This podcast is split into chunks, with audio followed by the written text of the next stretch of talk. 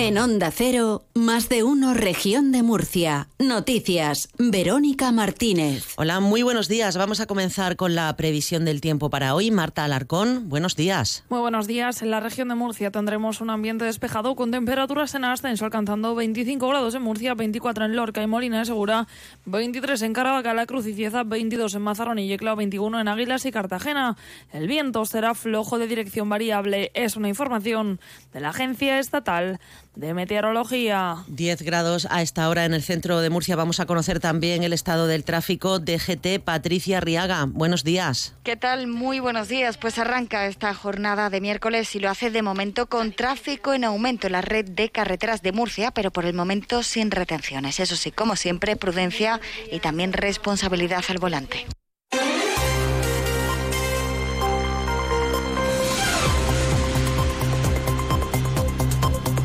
Comenzamos hablándoles de la propuesta de ampliar la educación obligatoria hasta los 18 años que Murcia está interesada en aplicar. El presidente de la región, Fernando López Miras, destaca que allí donde se ha aplicado ha funcionado y ha dado muy buenos resultados. Además, López Miras argumenta que los trabajos que hay para los chicos y chicas de 16 y 17 años son precarios. Por eso cree que es mejor que sigan formándose hasta los 18. Recuerda el presidente que es una decisión que tiene que tomar el Gobierno de España y será aprobada en el Congreso Congreso de los Diputados y por tanto no depende de la región de Murcia, pero insiste en que merece la pena al menos valorar la posibilidad. Creo que los trabajos que hay para eh, los jóvenes de 16 años son precarios, son muy precarios. Creo que es mejor que nuestros jóvenes estén formándose al menos hasta los 18 años. El Consejo Escolar del Estado ya ha visto esta propuesta en principio con buenos ojos. ¿no? Creo que si es algo que puede ser positivo, merece la pena al menos valorar la posibilidad y no descartarlo de primera, ¿no? porque, eh, como digo, allí donde se ha aplicado ha funcionado y porque creo que todos estarán de acuerdo conmigo en que eh, un joven, un chico una chica que accede a un trabajo con 17 años, desde luego no es el trabajo de sus sueños y no es el trabajo de su vida. Por otra parte, el Gobierno regional ubicará la Escuela de Enfermería de Cartagena en un edificio propio que actualmente es la sede de la delegación de la Universidad Nacional a Distancia UNED. Así lo ha comunicado el consejero de Universidades, Juan María Vázquez, y ha confirmado que se ha alcanzado un acuerdo con la UNED que tiene la concesión del edificio propiedad de la comunidad autónoma. El acuerdo contempla que la Escuela de Enfermería de Cartagena pueda disponer de toda la infraestructura necesaria para el normal desarrollo de la formación académica de alumnos y docentes. Y esa definitiva eh, la vamos a hacer en un edificio de la comunidad autónoma que en estos momentos ocupa parcialmente la UNED y que dispone de la superficie suficiente para algo que es muy importante y es que no solo se ubique en las aulas, sino que se ubique en todas las instalaciones complementarias necesarias para la impartición eh, de enfermería, quiero decir, laboratorio de prácticas, es decir, todas las instalaciones de los estudios de enfermería estarán eh, ubicadas de forma prácticamente inmediata en este edificio. A todo esto, los alumnos que están protagonizando un encierro en la Escuela de Enfermería de Cartagena han decidido seguir con esta medida de presión hasta que no tengan un compromiso por escrito firmado por el presidente López Miras, la alcaldesa Noelia Arroyo y el rector de la UMU, José Antonio Luján. La portavoz de los alumnos, Verónica López, insiste en que quieren hechos y no más promesas incumplidas. Y el director general no nos ha dicho nada de, de que se estuviera barajando el edificio de la UNED como posible ubicación para la Escuela de Enfermería de Cartagena. Claro, nosotros eh, vamos a seguir encerrados y con el paro académico y eh, de carácter indefinido hasta que no tengamos el compromiso por escrito. Lo mismo de siempre, promesas vacías, igual que en el encierro del 2012, las mismas palabras.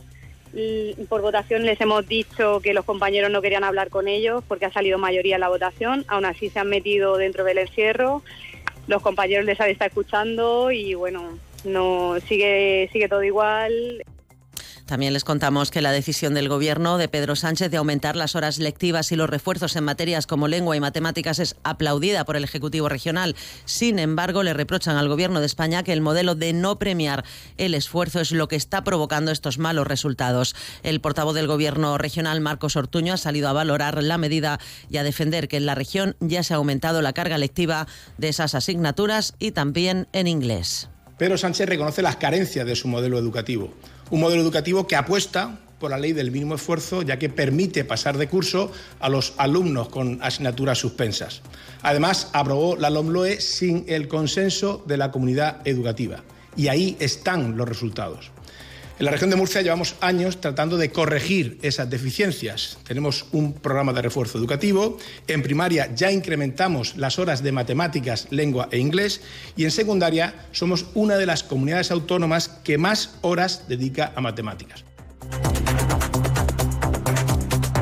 Son las 7 de la mañana y 25 minutos. La región de Murcia es una de las peor financiadas por el Gobierno de España. No lo dice solamente el Gobierno de López Miras, que lleva tiempo reclamando una mejora sin recibir contestación. En esta ocasión lo dice la Fundación de Estudios de Economía Aplicada, FEDEA.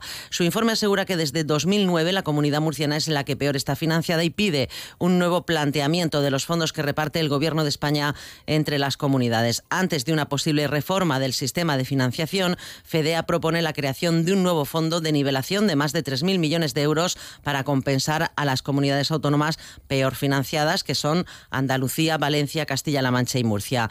El presidente López Miras aplaude esta propuesta. Y además dice que a las comunidades peor financiadas, como la región de Murcia, hay que aplicarles un fondo de nivelación desde ya para compensarles todo lo que han dejado de recibir durante los últimos años. Y yo no puedo estar más de acuerdo con un organismo eh, de expertos que han elaborado este informe independiente, porque es la realidad y es lo que damos, lo que damos reivindicando y demandando desde hace mucho tiempo. Un apunte en tribunales. La Policía Judicial ha concluido que existen irregularidades en la adjudicación de contratos en la Autoridad Portuaria de Cartagena durante el periodo de mandato de dos expresidentes, Yolanda Muñoz y Antonio Sevilla, según indica el informe elaborado por dicha brigada. Los agentes han analizado los archivos y correos electrónicos incautados en la Autoridad Portuaria, focalizándose en la mitad de los 17 incidentes investigados. Respecto a la creación de una oficina para dirigir el plan de digitalización, el informe señala que el concurso fue otorgado por 1, 2 millones de euros a una empresa vinculada al proyecto desde su concepción, incluso redactando los pliegos de prescripciones técnicas y cláusulas administrativas. En otro caso, se sostiene que el importe de un concurso que superó los 23.000 euros fue dividido en dos para facilitar su adjudicación directa. En sucesos, la Guardia Civil ha desarticulado un grupo delictivo integrado por cuatro personas y dedicado a la comisión de estafas a través de Internet. Ha esclarecido más de una veintena de delitos. Se ha podido la estafa a más de medio centenar de personas por una cuantía que rondaría los 25.000 euros, según explica la Benemérita. La operación Track 629 se inició el pasado año cuando un empresario orquino denunció ante la Guardia Civil el supuesto uso fraudulento de la imagen de su mercantil. Los investigadores han constatado que, utilizando la imagen y credibilidad del desguace lorquino, se anunciaban en conocidas plataformas de compraventa numerosos productos de automoción cuyos ofertantes cobraban a los interesados pero nunca cumplían su parte del trato.